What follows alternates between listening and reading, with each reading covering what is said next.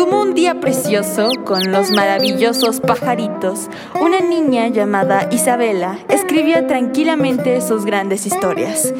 Pero adivinen de dónde salen sus historias. Isabela, te dije que lavaras los cochinos trastes. Mira, si voy y lo encuentro, ¿qué te hago? Te lo dije, sabía que ese niño no te iba a convenir. Porque soy tu madre y punto. ¿Qué crees? ¿Que nací ayer, niña? ¿Qué te mandas sola? Ahorita que lleguemos a la casa vas a ver. ¿Quieres que te, que te dé una razón para llorar? Así es, el mundo de 3 de 3 va a hablar sobre... ¡A la madre! Sí, eso. Bueno, se entendió. Bien, la palabra de mamá tiene origen desde tiempos muy antiguos, en los cuales tiene varios orígenes etimológicos.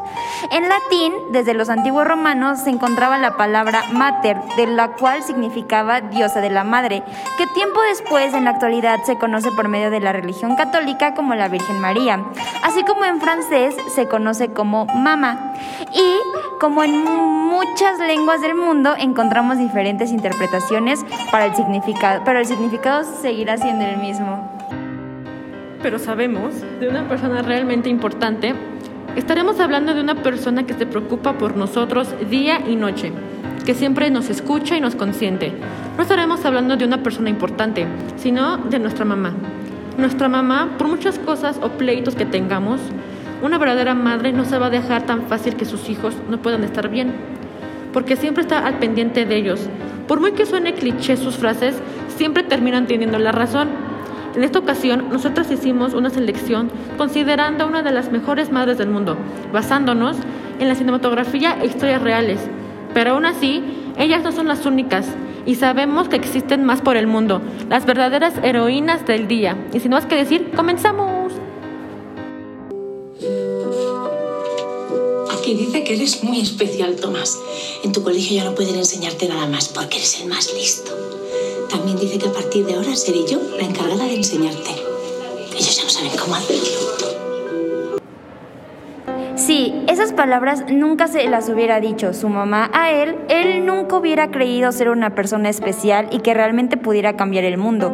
Así la historia nunca hubiera tenido una persona que revolucionara a Estados Unidos y a todo el mundo con sus increíbles conocimientos e inventos. Pensándolo bien, mejor se quedan solos. Sí, señor. Oye, ¿Qué ¿por qué ocurre? nos haces Estaba eso viéndolo. ahora? Ustedes ven demasiada televisión. No más que cualquier tanto. otro. No me preocupo por los demás. El mundo está lleno de todos los demás.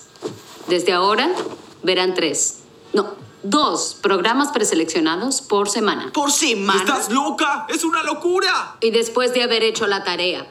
¿Y entonces qué haremos con el tiempo Me libre? alegra que pregunten. Irán a esa biblioteca y buscarán dos libros. Y al final de la semana me entregarán un informe de lo que hayan leído. ¿Dos libros por semana? No puedo creerlo. Ni siquiera podré leer No podremos uno. sobrevivir sin la televisión. Bueno, comenzarán ahora. ¿Por qué desperdiciar el tiempo con la televisión? Si usaran ese tiempo para desarrollar los dones que les dio el Señor, pronto los estarían viendo a ustedes por televisión.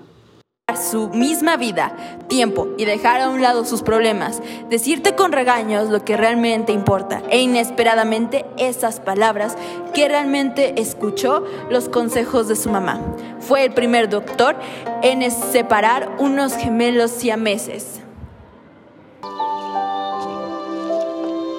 ¿Escuchaste lo que dije, Forrest? Eres igual que todos los demás. No eres diferente. Decir una frase tan poderosa puede cambiar la perspectiva de la vida, como tomes las cosas y qué mejor que una persona importante, con una mamá te lo diga y sepas que realmente importa. Y ahora...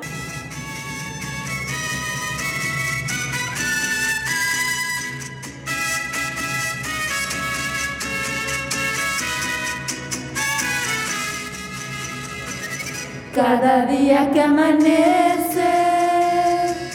yo quiero verte con tu sonrisa de madre y tu mirada transparente. Ya que Dios me ha concedido el orgullo de tenerte, quiero decirte, madre mía, que estaré contigo siempre. Yo no sé cómo explicarte siento, pero aparte de adorarte yo te admiro y te respeto.